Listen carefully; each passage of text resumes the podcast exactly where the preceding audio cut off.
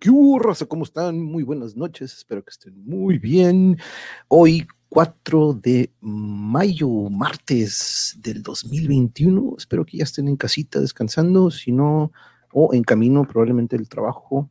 Y espero que tengan mucho cuidado en camino y, este, y aprovechando, pues antes de entrar al tema y a la lectura, pues no podemos irnos sin mencionar y y pues estar con la mejor vibra con todas las familias que pues probablemente este, tuvieron la desgracia de, pues pasaron por la desgracia de anoche, algún, a lo mejor algún familiar que pues estamos con ellos desde acá de lejos, desde Tijuana, pero pues híjole, qué feo, qué feo accidente, este, vaya que de esos accidentes pues se van, se ven en todas partes, ¿no? Pero pues se veía venir, ¿no? Por ahí se veían algunas imágenes y por ahí se ven imágenes de otros lugares muy similar, pero pues bueno, nada más quería mencionar y, dar nuestro más sentido pésame a todas las familias y a todos los que tuvieron alguna persona o algún ser querido ahí en uno de sus vagones. Patricia, muy buenas noches, ¿cómo están? Muy buenas noches, gracias por acompañarnos. Saludos, saludos, aquí entrando esta noche. Blanca, ¿cómo estás? Good evening, good evening, buenas noches, ¿cómo estás?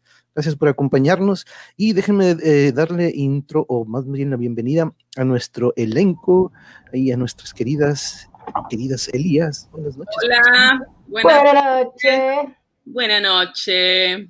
Espero que estén muy bien y listas y en este martes, que pues rara vez nos vemos en martes, ¿no? Pero pues... Nunca nos vemos los martes. Nunca nos vemos los martes. Todo bien, Nena, un saludo a la familia para allá en casa. Pues, estoy subiendo una historia, pero como está de moda de ponerse los labios, ah. sorry, sorry voy a subir, pero es, es mera mercadotecnia, ¿ok? está bien, está bien. ¿Cómo es ponerse los labios? Es un filtro de Snap, de, oye, Snap, de Instagram. Ah. Es que te, como, que, como que te ponen cara diferente. Que te hace belleza. Y, y, mi, cuñado va a salir con labios grandes, así como que se puso labios. Oh, snap. Ay, Blanquita. Blanquita, aquí anda, aquí anda saludando, saludando a todos. Este, recuerden hoy. ¿A quién? A la Bendy. A Lunita, a Lunita. Siempre me recuerda, Luna siempre, la neta, pues me recuerda a mí. Te recuerda a Luna. A Luna. y aparte a esta, a esta villana. A mí me encanta todavía, está bien. Pretty.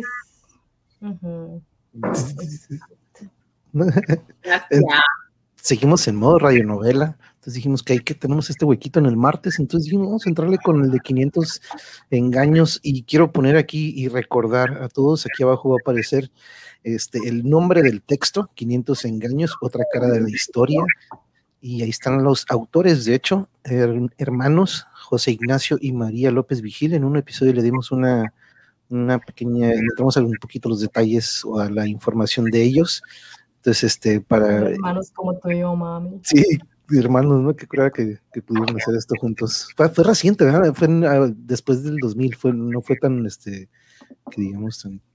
¿Que somos hermanas? Sí, fue reciente. ah, con... No estoy en el en vivo, voy a ver. Nada más ponle mute porque luego nos escuchamos doble y...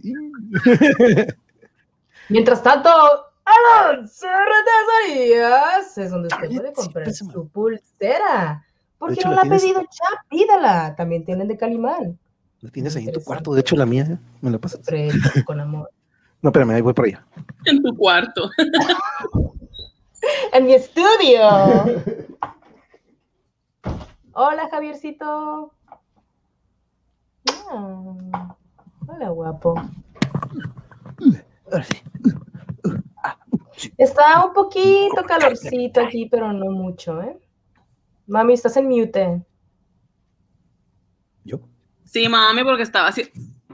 Porque está haciendo calor, estaba en mute mi hermana, ¿sabes? Así pasa. Ah, ah sí, sí, sí, ya, entendí. Ya estoy. Norberto, saludos, saludos. Hola, Norberto. Gracias por compañero, gracias. Pero no, no tanto, pero pues al menos lo, suficiente como para una Elodia, sí.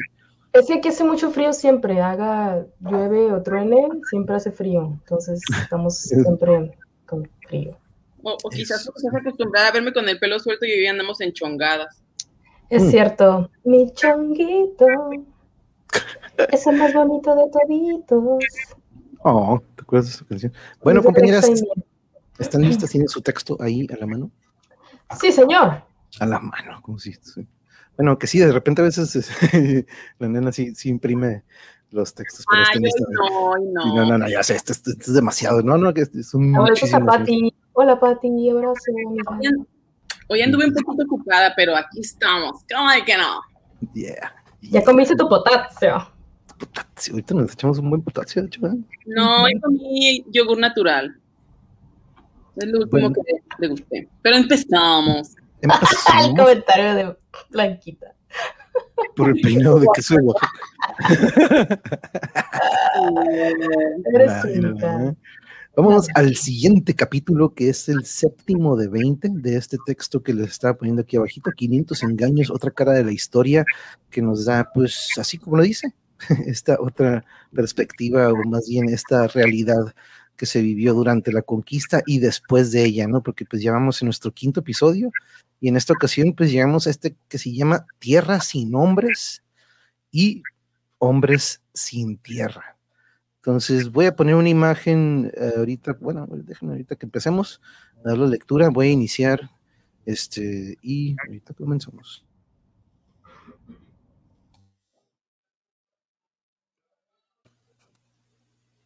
Mírenla, hermanos, mírenla, que ella nos mira.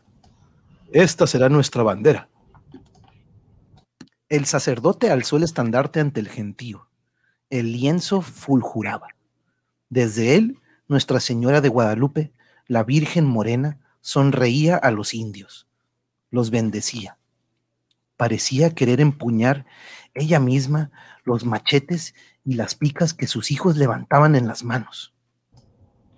Viva la Virgen de Guadalupe y mueran los guachupines. ¡Viva la guadalupana! La Virgen irá con nosotros, irá delante de nosotros. Ella sabe, como nadie, de los sufrimientos de ustedes y de los abusos de los españoles. Ella llegó a México hace 300 años y lo ha visto todo con sus ojos. El padre Miguel, Hidalgo tenía casi 60 años cuando puso al frente de los indios de su parroquia la bandera de la Virgen de Guadalupe y comenzó las luchas por la independencia de México. Era el año 1810. ¿Y qué es lo que ha visto la Virgen? Ella vio llegar a los españoles, los vio robarse las tierras de los indios. ¿De quiénes eran estas tierras de Atotonilco hacia el norte y hacia el sur? ¿Y de quiénes eran las tierras que dan la vuelta a la parroquia? ¿De los españoles o de ustedes?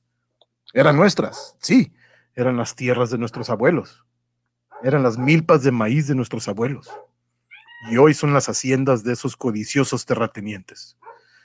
Hermanos, ¿queremos recuperar estas tierras? ¿Queremos volver a ser los dueños de esas tierras que los odiados guachupines nos robaron? El padre Miguel Hidalgo sabía muchas cosas. Hablaba la antigua lengua indígena de los otomíes, que habían sido exterminados por los conquistadores. Había enseñado a los indios a cultivar la uva y a criar el gusano de seda, a fabricar la loza y las tejas el cura Hidalgo les estaba enseñando ahora a empuñar las armas para recuperar sus tierras. La tierra, por la tierra vamos a pelear, y la Virgen de Guadalupe peleará con nosotros. En menos de seis semanas, ochenta mil hombres seguían al padre Miguel Hidalgo. ¡Viva la Virgen de Guadalupe!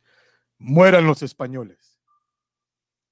El cura revolucionario, al frente de la avalancha insurgente de indios sin tierra, suprimió los impuestos, decretó la libertad de los esclavos, repartió tierras de Guadalajara y se abalanzó sobre México.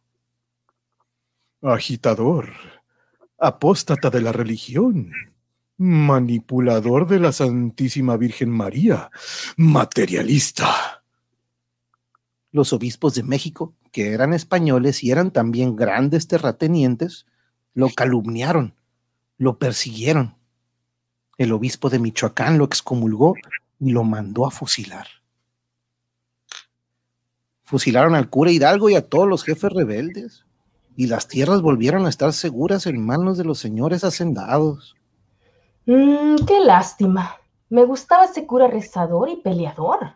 Así deberían de haber sido todos los rebelendos. Mm, pero Hidalgo no fue el único. Otro cura recogió su bandera ese mismo año y siguió peleando. El padre José María Morelos. Este siguió repartiendo tierras, suprimió la esclavitud, puso en pie a medio, en pie a medio México. Pero pues junto a esos curas revolucionarios había obispos terratenientes y a Morelos también lo mandaron a fusilar. Entonces, ¿en qué quedó la independencia de México? Pues la independencia se consiguió unos años después, pero pues qué va, aquí independencia no tenía ya ninguna de las banderas que habían levantado estos dos curas. La independencia no tocó a los terratenientes, fue como un acuerdo entre los ricos de España y los ricos criollos de México para poner unos cuantos parches, pero el que no cambia el latifundio, no cambia nada. Silencio, silencio. Se acusa a los latifundistas de América Latina, a todos. Se les acusa de bienes mal habidos. Heredaron unas de sus padres, de sus abuelos, enormes extensiones de tierra, pero son tierras robadas. En la historia consta los hechos. Los españoles y los portugueses llegaron aquí, pusieron a los indios a hacer el trabajo forzado en las minas y en las plantaciones, y se quedaron con sus tierras. Así arrebataron las tierras de comunidades enteras. Así se hicieron propietarios de la noche a la mañana. Millones de hectáreas robadas. El que hereda a un ladrón no devuelve lo robado. Ese también es ladrón. Silencio, silencio, silencio. Se acusa a los latifundistas de América Latina. Se les acusa de traición a la patria. Porque en la hora de la independencia ellos también levantaron la bandera. Pero lo hicieron con intención torcida. La patria no es la bandera. La patria es la tierra. Y ellos alzaron las banderas y cantaron los himnos, pero no entregaron la tierra robada. Así traicionaron a los pobres, a los que derramaron su sangre por la independencia. Presentan esta acusación. Juan, María, El Chepe, Felipe, Juliana. La lista es muy larga. Todos ellos, campesinos sin tierra de América Latina. Mm, acusación aceptada. Eh, eh, continúa la sesión de una punta a la otra punta del continente, el problema era el mismo. Por los años en que el cura Hidalgo y el cura Morelos luchaban y morían en México, José Artigas levantaba la misma bandera de la tierra en las pampas del sur de América, en los territorios que hoy ocupan el Uruguay y las provincias del noreste argentino. ¿Y qué independencia va a ser esta? ¿Qué nación vamos a construir? ¿Una nación solo para los ricos comerciantes del pueblo de Buenos Aires? ¿Y para los terratenientes de las provincias? No, no, no, no habrá independencia hasta que no haya una tierra para los gauchos y para los indios y para los negros, tierra para todos, una patria grande para todos. Siguiendo la bandera de Artigas, un pueblo sin tierra y disperso se puso en movimientos hacia la pampa inmensa. Y en la pampa, entre mil fogones de criollos pobres, el general Artigas dictaba los decretos de su gobierno revolucionario. Se quitará todas las tierras que sobre a cualquier propietario. Y si pagarles un peso, anoten ahí que cada alcalde revise los terrenos de su jurisdicción y que reparte las tierras, teniendo en cuenta esto, y que los más infelices sean los más privilegiados. Che. Escriban que todos, los negros, los ambos, los indios, los criollos pobres, eran, serán propietarios. Así nació en 1815 la primera reforma agraria de, de América Latina. Repartiendo las tierras, pero ¿qué pavada es esa? ¿Qué se ha creído ese Artigas? Eh, si su abuelo se levantara la cabeza, le ha explotado las tierras a Vegano y los mistres y lo ribandía.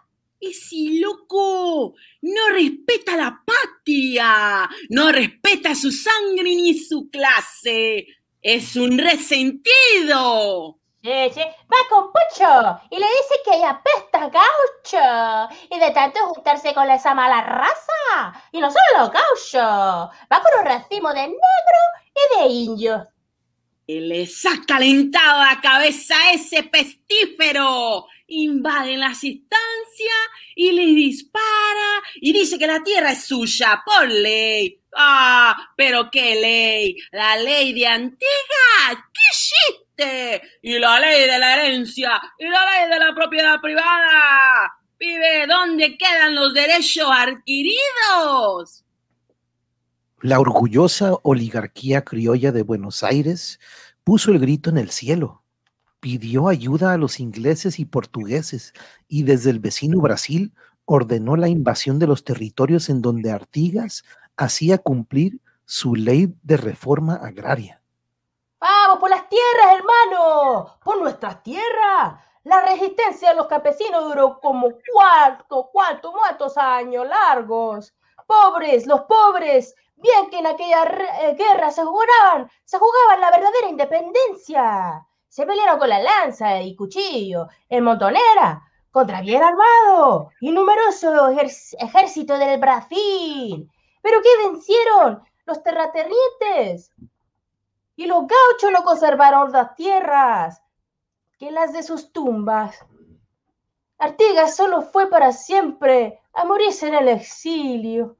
Ah, ¿Usted que va se, se da por vencido? ¿Y su tierra? Se queda sin aliento. Su tierra, nuestra tierra del sur. Usted le será muy necesario, don José usted le da falta, porque usted, don José Artigas, con su poncho rotoso, usted, general de los sencillos, es la mejor palabra de un uruguayo, ha dicho. Así fue, en el sur como en el norte, en Uruguay como en México. La independencia cambió muy poco las cosas para los campesinos. Pero algo ganarían o tampoco. Pues realmente no mucho, porque se fueron los españoles, pero vinieron otros, los franceses, los ingleses, los americanos, pero todos eran igual, todos latifundistas. En México, 100 años después de que el cura Hidalgo levantara la bandera de la Virgen de Guadalupe, las cosas estaban color de hormiga, peor que nunca. La situación de los campesinos mexicanos en 1910 era insostenible. 840 latifundistas, muchos de ellos norteamericanos, eran dueños de prácticamente toda la tierra que se cultiva en el país. Las haciendas de los terratenientes de México estaban consideradas como los latifundios más extensos, no solo de América, sino de todo el mundo. Una sola compañía norteamericana, la Hartford Company, era dueña de más de 11 millones de hectáreas de tierra mexicana de los 15 millones de mexicanos, 12 dependían de los salarios rurales. Pero los salarios rurales no habían aumentado ni un solo centavo en más de 100 años. Por eso, en 1910, estalló la revolución. Y en la región de los latifundios azucareros, Emiliano Zapata levantó la bandera de la tierra al frente de los campesinos mexicanos. Tierra, hermanos, tierra Mientras acá nos morimos de hambre sin un elote para echarnos a la panza. Los caballos de carrera de los señoritos hacendados viven en establos de puritito mármol, allá en la capital. Yo lo he visto con mis propios ojos. Así no puede ser, hermanos. Hombres del sur, vale más morir de pie que vivir de rodillas. ¿Pero qué dices, orgulloso de Zapata? ¿Que los campesinos quieren tierra para sembrar? Ándale pues, que siembren en maceta. ¿Qué dice, señorito hacendado? ¿Que no entrega las tierras? Pues dígale que la tierra se reparte con un rifle. ¡Viva Zapata! ¡Viva libertad! Y las banderas rojas y negras de la primera revolución de América Latina ondearon en el sur de México. Vamos a hacer una ley agraria y vamos a hacer un ejército de campesinos para defender esa ley agraria. Y se acabarán los jacales y los vales para las tiendas de raya se acabarán las deudas y el hambre, y habrá crédito para todos, maíz para todos, tierra para todos. ¡Viva Zapata! ¡Viva Zapata! ¡La tierra de quien la trabaja! En el norte, otro guerrillero campesino, Pancho Villa, repartía también las tierras. Durante casi 10 años, el pobrerío mexicano despertó.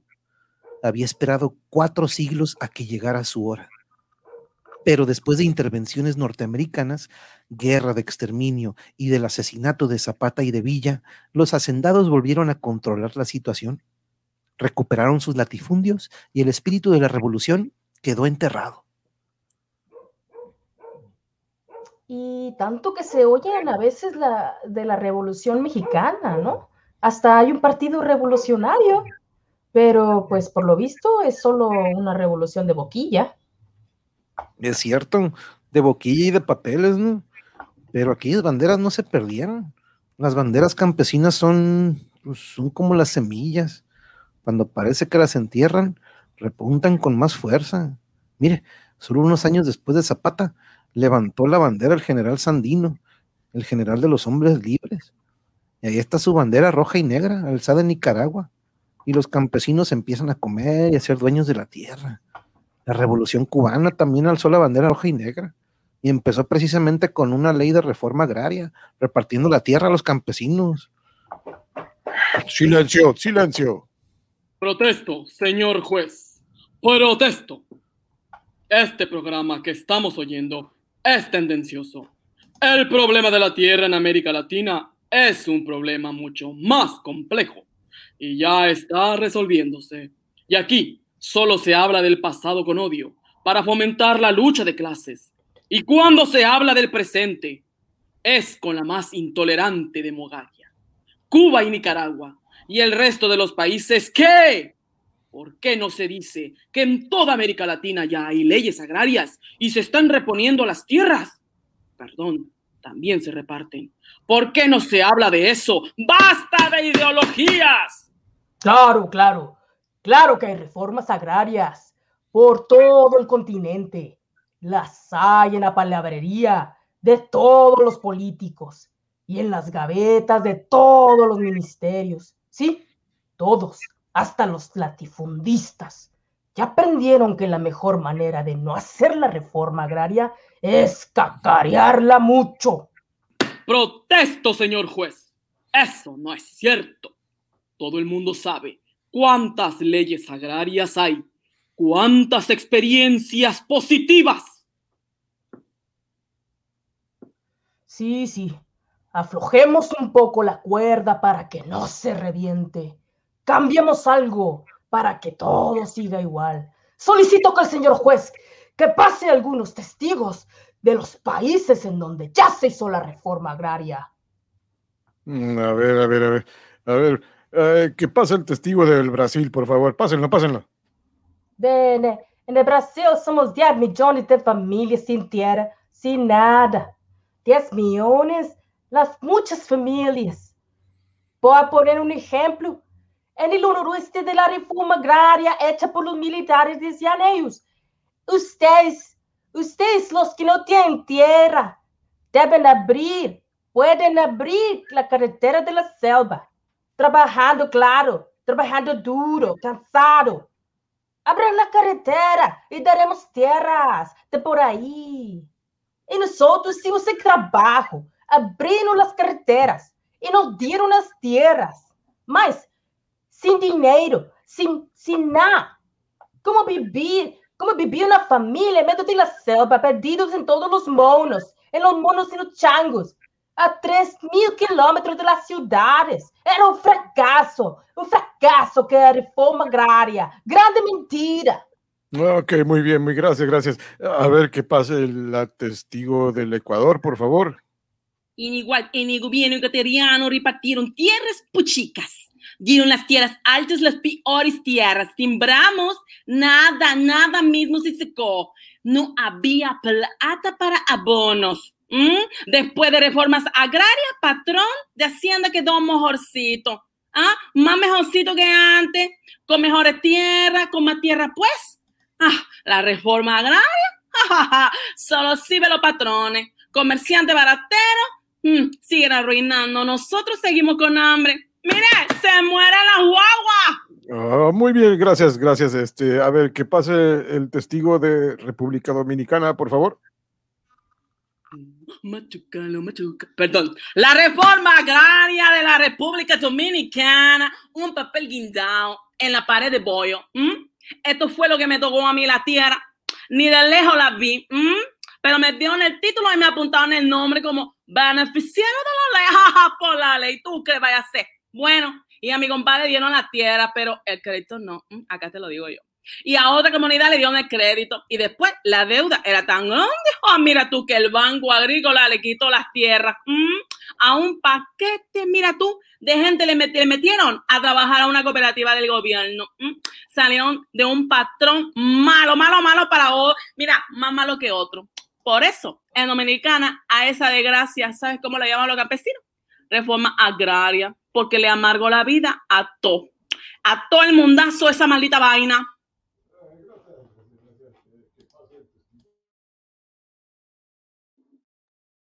Ah, una disculpa, el juez estaba aquí agachado. Eh, gracias, gracias. Que pase el testigo del Salvador, por favor. Eh, yo soy salvadoreño, eh, guanaco. Pues usted sabe que mi país, El Salvador, es el más chiquitito del continente. El pulgarcito lo llaman. Pues en ese pulgarcito somos más de 5 millones de cristianos, con hambre y sin tierra. Reforma agraria, ¿cómo no?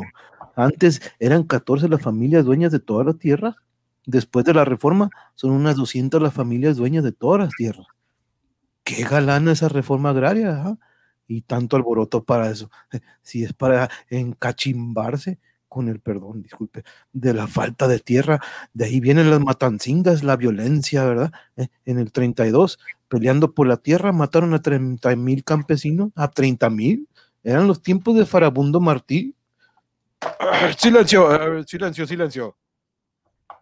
¿Y qué dirán los campesinos de otros países? ¿Qué dirán los argentinos, los venezolanos, los bolivianos? No, el problema está ahí y sigue ahí.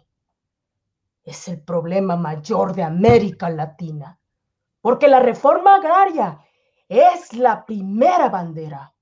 La primera bandera es la tierra, pero la reforma agraria no es solo la tierra es el crédito, la semilla, son los transportes, son los mercados, es todo. Es toda una estructura económica y social de un país. Ven estos datos, señores. La producción del campo latinoamericano es hoy mejor que antes, menor que antes de la Segunda Guerra Mundial. Vamos para atrás. Hoy se producen en América Latina menos alimentos que nunca. Y hoy la población es mayor que nunca. Nuestras tierras están sembradas con café, con algodón, con azúcar, pero no se siembra alimento. Hay que comprar de fuera lo que comemos. Y hay millones dentro muriéndose de hambre.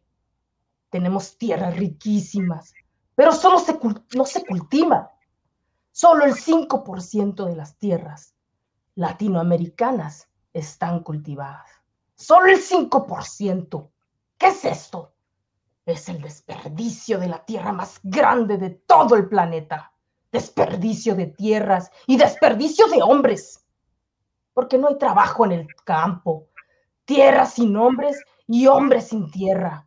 La poca tierra que se siembra, acaparada por unos cuantos. Esto es un crimen. El latifundio es el pecado original de la colonia. Es el pecado mortal de nuestro continente. Están matando a millones y así no puede ser. Protesto, señor, protesto. Esa información está manipulada. Pido la palabra, señor juez. Yo también pido la palabra, señor juez, y no ha terminado todavía. He dicho que yo pido la palabra. A ver, silencio, silencio. Eh, eh, palabra denegada usted y también usted. Eh, la palabra la tienen ahora, a, ver, Juan, María, el Chepe, que hablen ellos, que ahora hablen los campesinos sin tierra de toda América Latina. Ellos tienen la última palabra. Uh, estaba viendo aquí, me distraje un poquito. Saludos a Daniel. Daniel, saludos hasta Colombia. Que, híjole, este hermano, estamos con usted. Abrazo del exterior. Este texto no es indiferente a lo que sufren todos los países del mundo, hombres libres. Y gracias por acompañarnos desde allá. Pasé a saludar que vivió el pueblo. Gracias, gracias. Y aquí también estamos, este, el juez agachado, ¿se le cayó jabón? sí, sorry, de repente. Estaba ya todo enjundiado con el mute puesto. Pero este, aquí están, hasta la, dicen Alberto, y me imagino cuando entra el representante de México. Chale, hijo.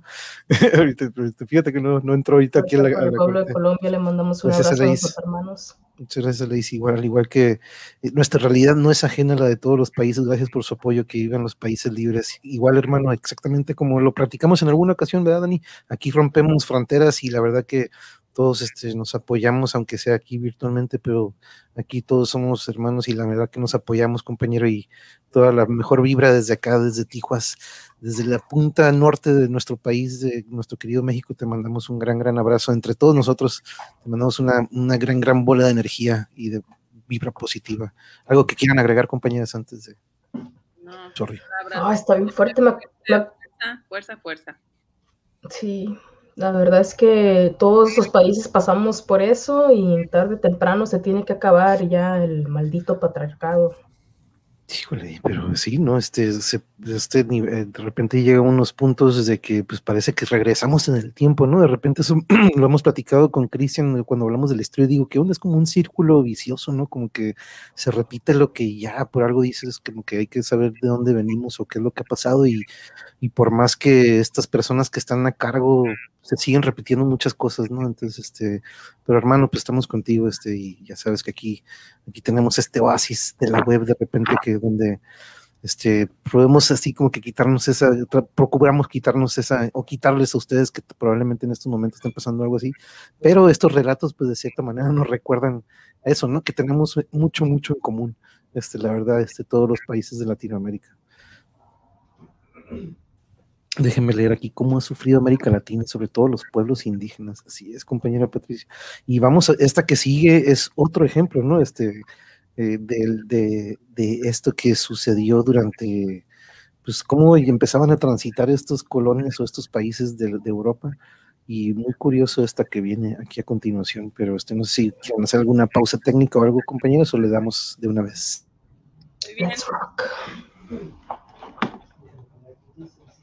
Capítulo se llama El Carnaval del Caucho y después con la música a otra parte. Este me recuerda un poquito al del Gaucho Martín, creo que va a ser un poquito similar este, a esa historia. Pero vamos a poner esta imagen que puse, que pues de hecho son estos árboles de caucho y la manera en que se extrae este precioso líquido que pues ahorita van a ver qué es lo que... Vámonos de una vez, voy comenzando el carnaval del caucho y después con la música a otra parte. Comienza en Barrow. Meus amigos, pega vital esse carnaval, alegre carnaval do Brasil, pega comigo, ai samba e festa, alegria, és uma alegre carnaval que não vai acabar, alegre carnaval do Brasil. Quem quer venir comigo, meus amigos? ¡Ay, qué bonito! ¡Vamos, vamos! Señora, no me hable así de la camisa, que se ha vuelto usted loca. ¿Pero qué es usted sordo que no oye a esos perros y a ese hombre que nos está invitando ahí de carnaval a Brasil? Ay, no podemos perder la ocasión. Dese prisa que ya, que ya se va. Óigame, óigame, señorita, o señora, no sé qué sea, ¿verdad? ¿Y a dónde nos lleva? Mm, es que, mm, ¿en qué parte de Brasil es ese carnaval? En Manaus. É carnaval em Manaus, é pequena cidade, é mismo corazón de la selva de Brasil. Pues no le entendí ni la mitad, ¿verdad? Pero en mitad de la selva es un carnaval. Mm, no le entiendo, pero ¿dónde se ha visto semejante locura? Ay, anímese, hombre, vamos. Que ya me entró la curiosidad por ver cómo será ese carnaval. Ah, venga, mis amigos. ¡Woo! Venga conmigo al carnaval de Manaus. Ay, ya estamos en Manaus. En el corazón de la selva. Mm, pues este, este pueblo me parece muy callado. para estar en, en ningún carnaval. Amigos míos, que comience, para que comience carnaval hay que decir antes unas palabrinhas mágicas. Ay, ¿qué palabrinha es esa? Adivina, adivinanza. No es un niño, pero llora. No es madre, pero da leche. Y no es conejo, pero salta. ¿Qué palabrita hace falta? A la una, a las dos, a las tres. Ay, que no saben, que no saben. El caucho, es el caucho. El árbol, el árbol caucho que llora leche. Esa leche se convierte en una pelota de goma que salta. El caucho el árbol más rico, más riquísimo de las riquezas que ha dado tu Brasil. Carnaval el carnaval do caucho. En las húmedas selvas de América crece un árbol muy alto, de hojas anchas. Los indios le llaman caucho. Cuando le abren tajos en su tronco, el árbol llora una leche espesa. En cuencos hechos con hojas de plátano, la leche se recoge y se endurece al calor del sol o del humo. Después, cuando se ha hecho goma, se le da la forma que uno quiere. Desde tiempos muy antiguos, los indios han hecho con la goma del caucho antorchas de largo fuego, vasijas que no se rompen, techos que se burlan de la lluvia y pelotas que rebotan y vuelan. Oh no, no se confunde de historia, menina mía, que esta ley de carnaval se comienza con el gaucho pero no comienza con hombre indio, sino con hombre blanco. Ahora, aguárrese a los hombros de los indios y preséntelos a los hombres ingleses y norteamericanos para que pueda empezar la samba, para que comience la samba carnaval de Brasil. Ia, ia. A comienzos del siglo pasado, en una ciudad de los Estados Unidos, el, el joven Charles Goodyear piensa, Hey, Charles, ¿en qué piensas? Oh, man, en el caucho, en esa maravillosa goma americana que nace de esos maravillosos árboles del Brasil. Do you know? ¿No sabes? Los ingleses ya no usarán más paraguas. En Inglaterra han inventado vestidos de caucho para cubrirse de la lluvia. Oh, come on. Yo ya he visto esos trajes. La lluvia se cuela por las costuras, mm, you know. Y uno termina empapado. Uh, maybe de goma, uh, um, iba a decir una grosería, pero es una maravillosa basura. Mm, qué ciego eres, you're blind. Con el caucho del Brasil se podrá hacer todo, de todo, de todo. Muchos y grandes inventos. Ah, bullshit. Grandes fracasos. Mira las chancletas de caucho que inventaste tú. Cuando hay mucho calor, oh, se pegan en los pies. Y cuando hace mucho frío, se rompen a los cuatro pesos. Oh my God, Dios nos libre de tus inventos. Solo unos años más tarde, Charles Goodyear descubrió, por fin, la técnica para que el caucho no se hiciera pegajoso y para que no se quebrara. And now, Charles, Ahora sí. Por aquellos mismos años, en varios países de Europa y en los Estados Unidos se experimentaban los primeros automóviles de la historia. Oh, now, ahora sí, haremos las ruedas de los autos con caucho, tires, con el caucho del Brasil. Hasta, hasta entonces, las ruedas de los autos se hacían de madera o de metal el descubrimiento de Charles Goodyear puso al mundo y a los perros de alrededor en movimiento. Movimiento de Brasil, mis amigos, hacia Brasil. Todo mundo se mueve hacia Brasil. ¡Woo! Alegre carnaval del mundo que llega a Brasil. En la enorme selva del Brasil, atravesada por el enorme río Amazonas, vivían los pájaros, los monos, los perros y los árboles del caucho. Con el descubrimiento de Goodyear, todo cambió en pocos años. La selva se llenó de gente, de barcos que atravesaban el río, de caminos. Manaus, una pequeñísima ciudad a orillas del río, se convirtió en la capital del caucho.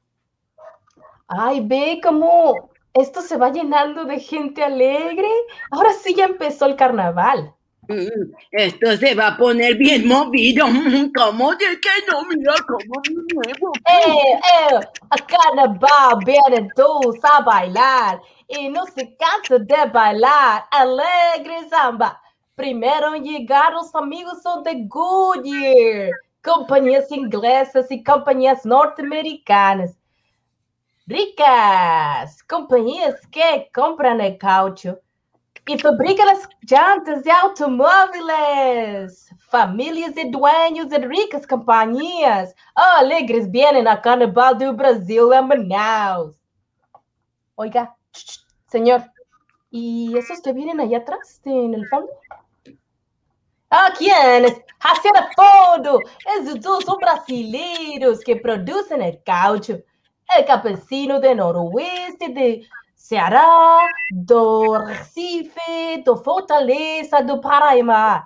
Mucho debe gustarles de Manaus, que han venido tantos. Mas déjelos agora. Sigue la samba, sigue la samba, sigue el carnaval que más que nunca se, nunca se va a acabar.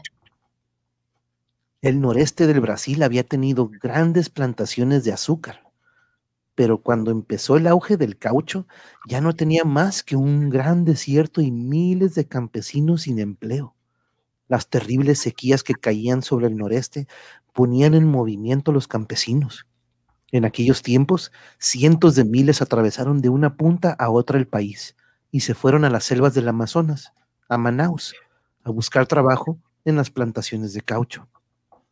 Eh, eh, Milagros del Caucho, una ciudad pequeñina vacía, conviértese en una ciudad alegre y llena. Ciudad dormida, despierte, con buena vida y con trabajo para cualquier que llega.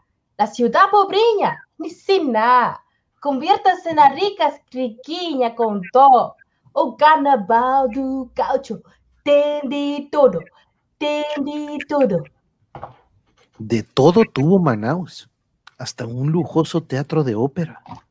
Cuando se inauguró a fines del siglo pasado, Enrique, Enrico Caruso, el cantante más caro de Europa, el más famoso, atravesó el océano y atravesó la selva para ir a cantar a Manaus. En aquel descomunal teatro, los mosaicos eran portugueses, las escaleras y las puertas eran italianas, los asientos eran franceses, y el público que aplaudía a Caruso también era extranjero. Señores y señores, ladies and gentlemen, el caucho ha hecho tres grandes milagros. Primer milagro, esta selva inhóspita ha sido transformada en un bello y acogedor paraje. Segundo milagro.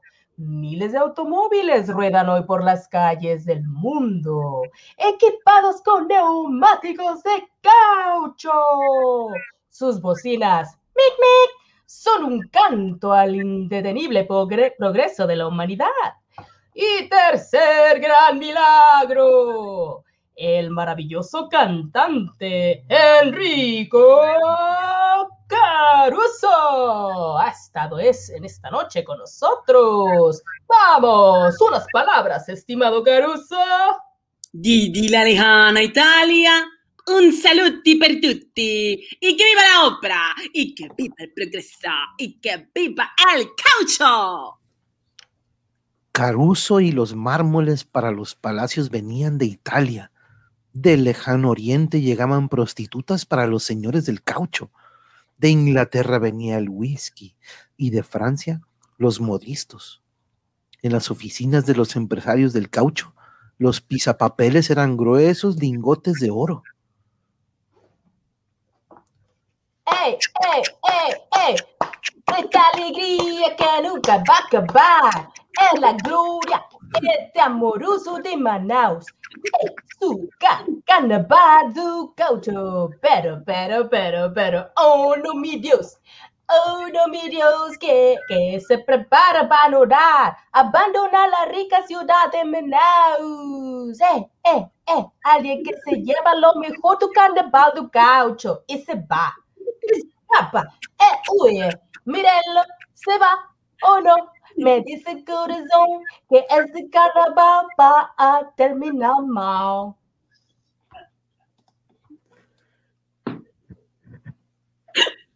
En el año 1873, el inglés Henry Wickman, perdón, Henry Wickham, que era dueño de bosques de caucho en el Amazonas, recibió un aviso de Inglaterra. Henry, everything's ready. Todo preparado. Es asunto de vida o muerte. Ven con ellas. Cueste lo que cueste. We will be waiting. Te esperamos. Henry fue a buscarlas. Consiguió un buque de la Inman Line para embarcarse en él. Se adentró dos, mil kilómetros navegando por las aguas del Amazonas, buscando las más jóvenes, las más bonitas, las que parecieran más fecundas. Las embarcó no sin dificultades y volvió a salir a la costa. En el puerto de Belém do Pará las autoridades de aduana del Brasil detuvieron el barco, según ordenaban las leyes del país. ¿Hacia dónde se dirige, Mr. Henry? Oh, hello, hello. Uh, um, uh, voy a mi patria. I'm uh, back to England. Uh, you, you, know, uh, voy a tomarme unas alegres vacaciones. ¿Podemos subir a bordo a revisar lo que lleva en su barco, Mr. Henry? Uh, of course. Oh, oh, sí, yeah, yeah, no, no, no problem, no problem. Yes, yes. Hmm, por lo que veo, viaja a Inglaterra en un barco vacío. Uh, uh, you know, you know, uh, manías de viejo, uh, amigos, you know, you know. Hmm, y en este cuarto tan cerrado, ¿qué hay dentro?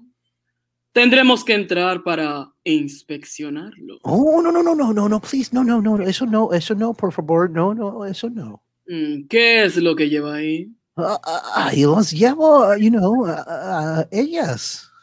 ¿Y quiénes son ellas? Um, well, ellas son las orquídeas más hermosas de las Amazonas. Orchids. He elegido las más jóvenes y frescas para llevárselas al rey de England. Uh, tiene el capricho de tenerlas en el jardín de Kew en London, cerca de él. Eh, las he instalado en un cuarto con la misma temperatura húmeda y caliente con que vivían en la selva. Si abro la puerta, estas hermosas flores podrían enfermarse. No, no, no, they'll get sick. Ah, se dañarían, llegarían mal estas orquídeas. Oh, Mr. Henry, usted siempre tan original. Oh, come on, señores. A, cambio de esta irregularidad que, causó en sus reglamentos, les ruego que acepten un banquete que he preparado a bordo. Eh, comeremos a gusto y brindaremos por ellas. Eh, how about it? ¿Qué les parece? Oh, yo eh, estaremos encantados, Mr. Henry. Ah, este inglés es un chiflado. Unas semanas después, Mr. Henry Wickham llegó a Inglaterra. Uh, uh, how about it, Henry? Uh, las traes, ¿cómo llegaron? Oh, sanas y salvas. They're safe. Beautiful. Beautiful. Las mejores. Las más fértiles. Vienen intactas. Nadie les ha puesto un dedo encima. Oh. Me muero de ganas de verlas. They're right here, here, here.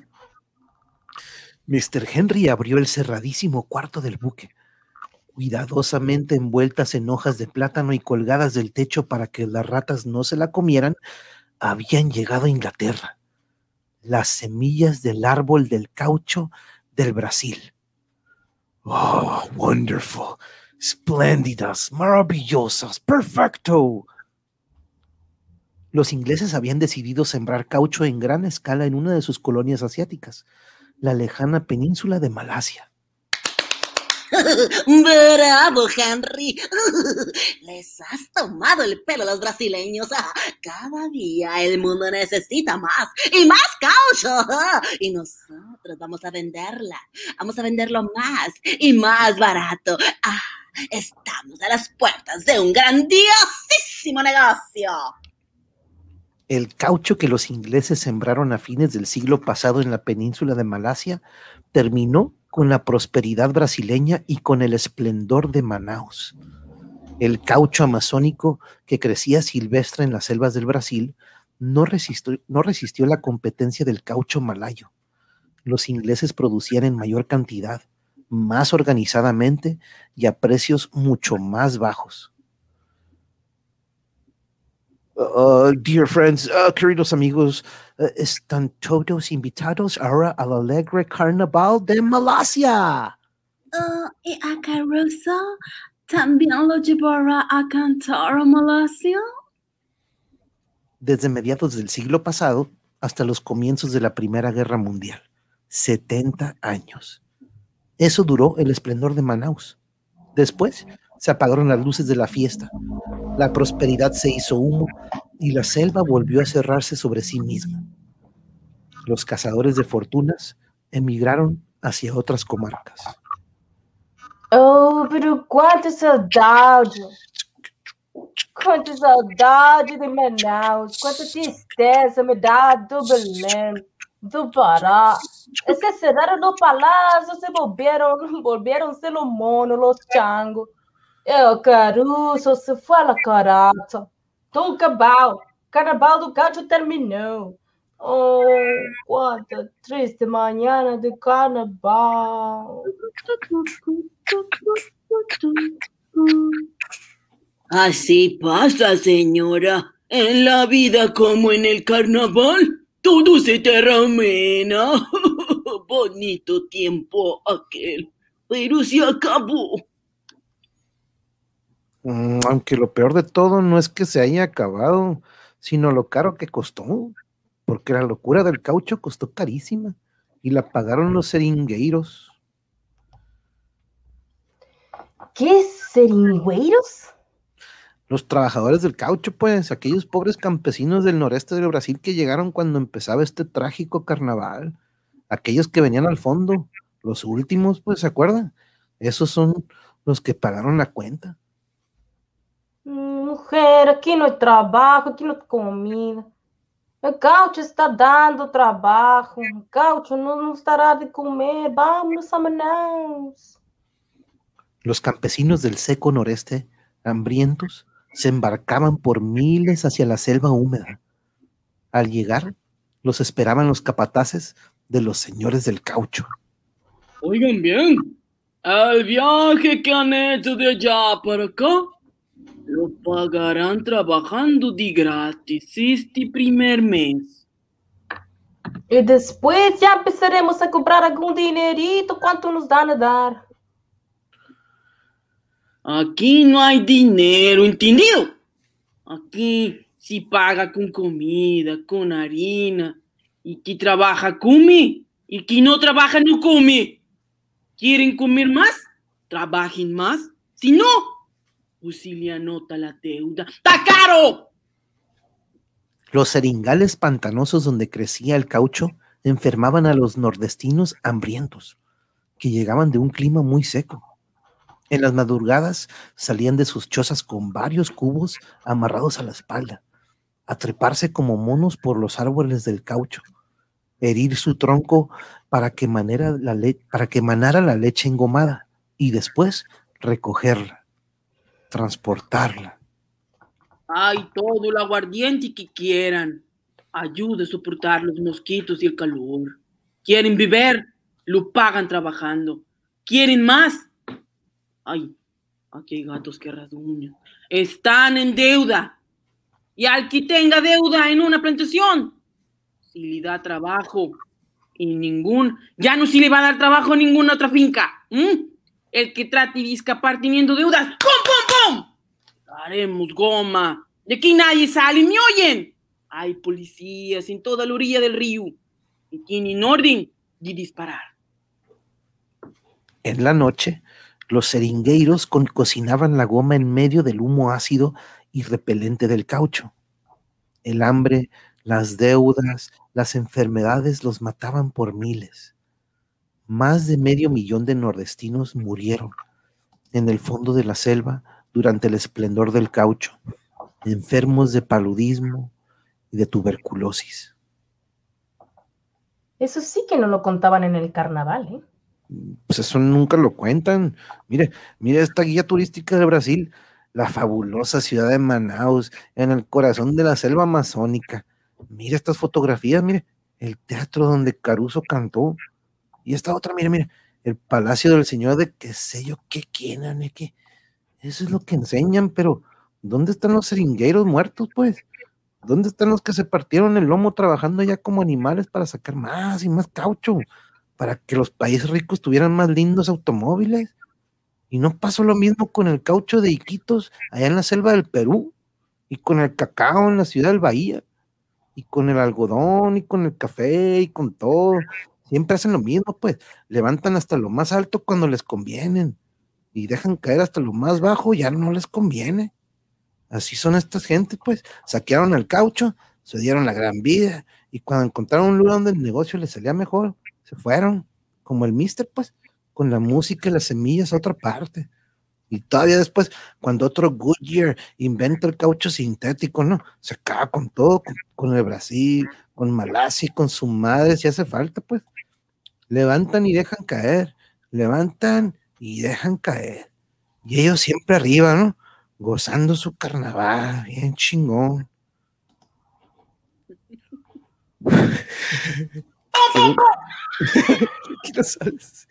muy buen norteño, yo, Yuri, ¿eh? te sale muy bien ese, ese compadre norteño. No eres tú. no, ya sé y que ya no saben ni qué voz es Perrito Fucha, ¿A quién Perro Fucha? Saludos, querido Aquaman, Ay, compañero Cardoso, Aquaman, qué horror. José Cardoso, sí, ¿por qué llora nena? Cálmate, ya pasó, ya pasó. Saludos, José Cardoso. Te hice reír con mi voz de brasileiro. No, y canto bien bonito el brasileiro. Está bien aguitado. mi amor, todo va a mejorar.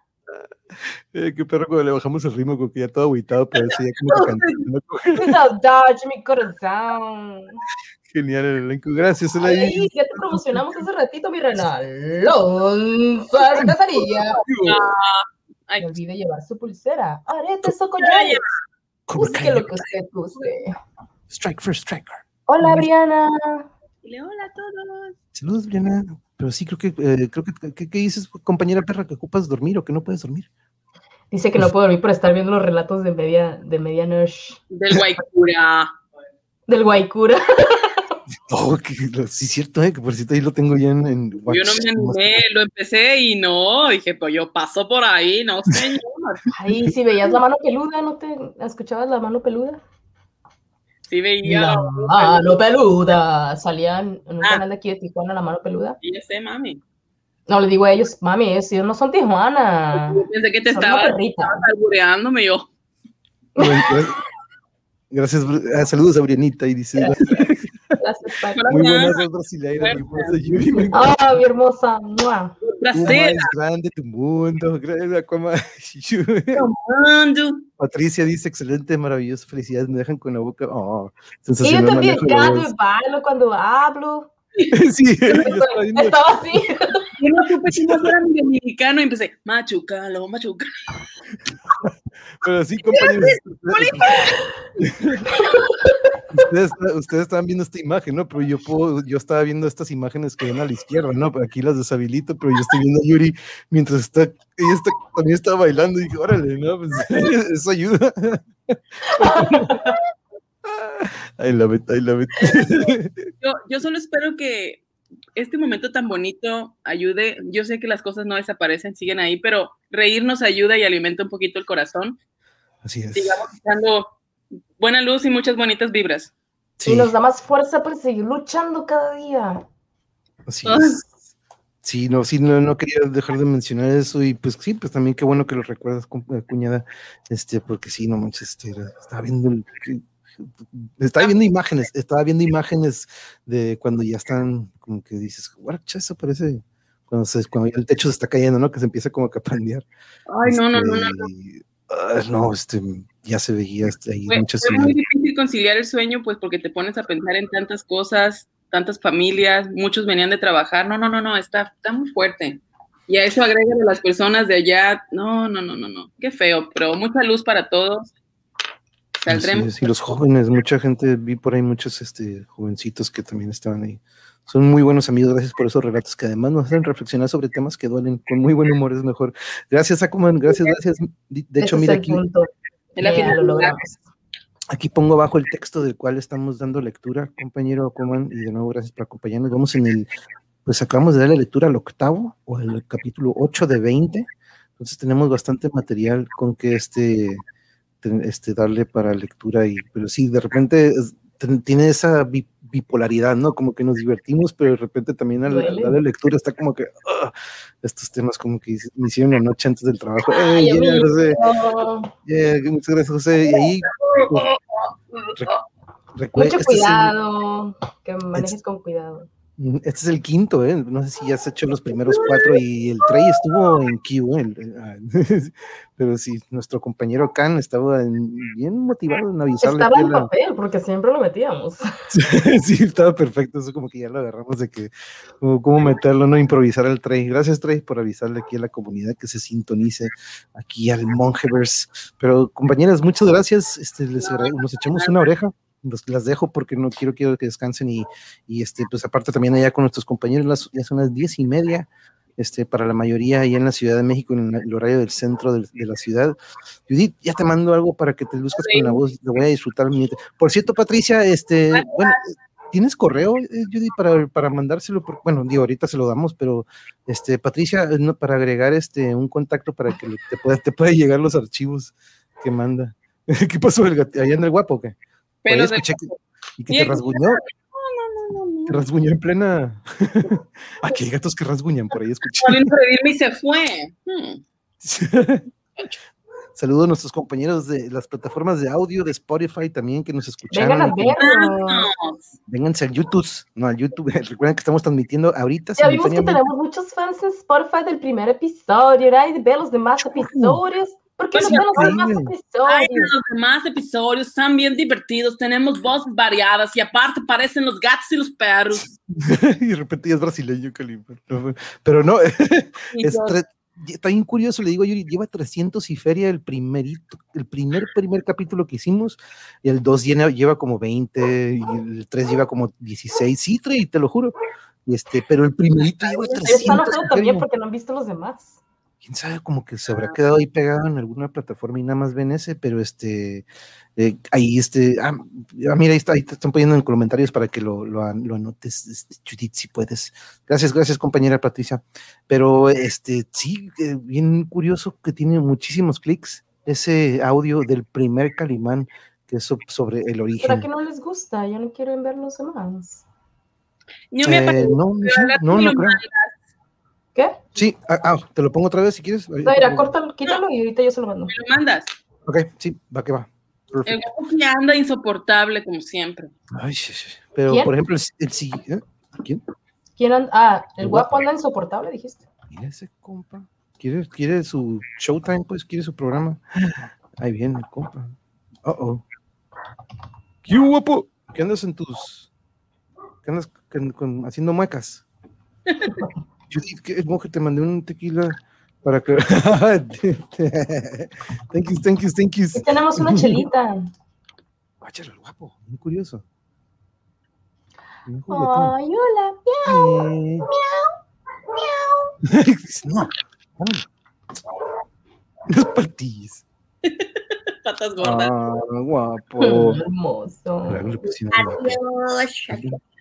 Mm. Yo no me canso, que Calimán siga dejando solito a Solín, no me canso de escucharlo. Y luego no le caso. Deje, deje, voy por, por ella, Patricia. Ya se puso loquito el guapo. Hola, guapito, ¿cómo estás vos? Soy guapo y soy muy agresivo con mi madre. Ya me voy, estoy harto. Hablo como yo. Ya te llegó la Gertrude este vais. A Gertrudis, Gertrudini. Gertrudini.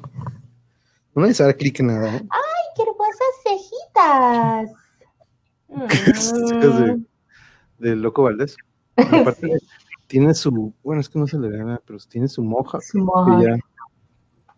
Si es moja o es flat top, no, si es moja, ¿verdad? Porque el flat top es el, pero si, si se fijan aquí, compañeros. También guapo, también guapo, súper agresivo, me muerde, me rasguña, se vienta encima de mí, es un grosero. ¿Oíste, Gertrudis? Tienes que ir a educarlo. Tienes que ir a educarlo y decirle cómo es para posar. ¿Qué pasaría si juntaran tus gatos y el guapo, perrita? Hmm. ¿Guapo como perros y gatos? Ah. Guapo es muy antisocial, no quiere a nadie. Dice perra que se parece mucho al de ella, es primo de mi gatoso enfadoso, se parece mucho y también me aruña y me, y me pega. Saludos, guapo. Primo dice. ¿Te acuerdas del gato de Mariana cuando le quita los lentes en plena transmisión? Qué chistosísimo. Oye, ¿sí sonreíste esta vez? Sí, sí, te sonriendo. Sí, ¿Me ve? ¿Sí me ve la compu? Hola, ¿qué se, está volviendo a ver ella. Pero bueno, Gertrudis, vámonos ya.